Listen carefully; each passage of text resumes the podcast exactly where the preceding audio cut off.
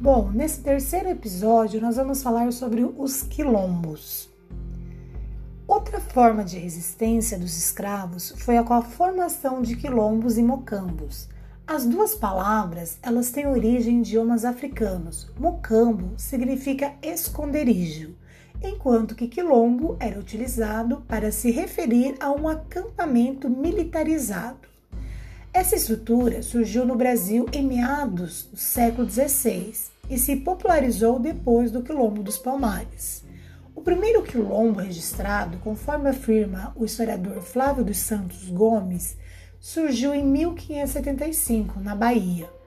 Na visão dos portugueses e colonos, os quilombos eram basicamente agrupamentos que reuniam escravos fugidos.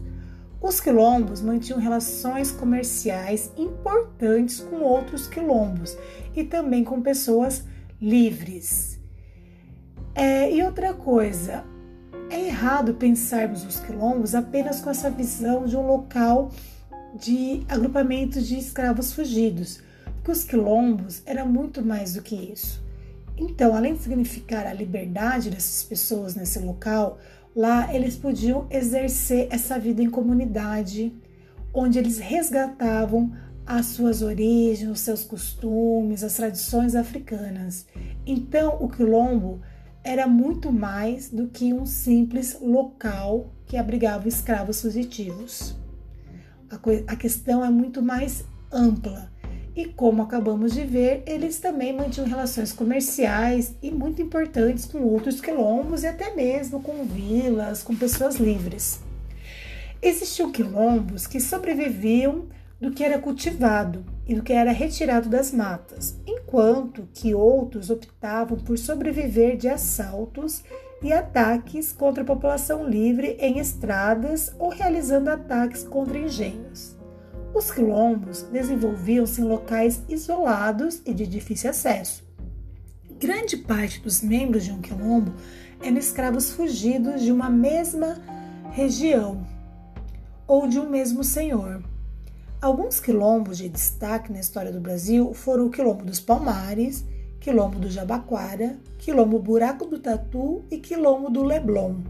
O Quilombo dos Palmares foi o maior quilombo da história da resistência à escravidão no Brasil e chegou a contar com 20 mil habitantes.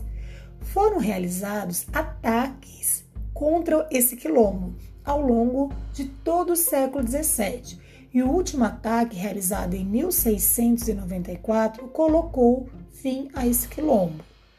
Os quilombos causavam grande temor nas autoridades coloniais e por isso foram duramente reprimidos. O caso do Quilombo dos Palmares, novamente, foi simbólico, porque mobilizou portugueses e holandeses é, no período em que se instalaram em Pernambuco, no período da invasão holandesa mas resistiu durante décadas. Bom, vamos ver aqui encerrar com outras formas de resistência.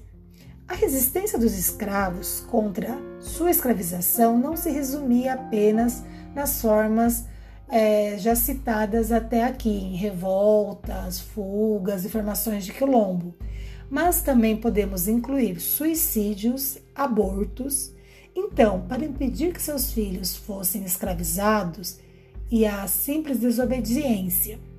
No caso da desobediência, Walter Fraga, o historiador, ele menciona dois casos do final do século XIX que valem ser destacados.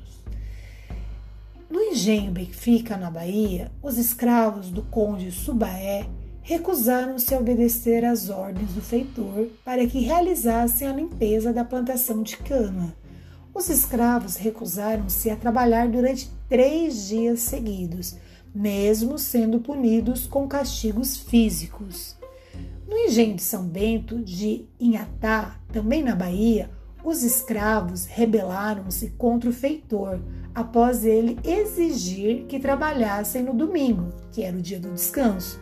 Na confusão, um dos escravos e o feitor morreram.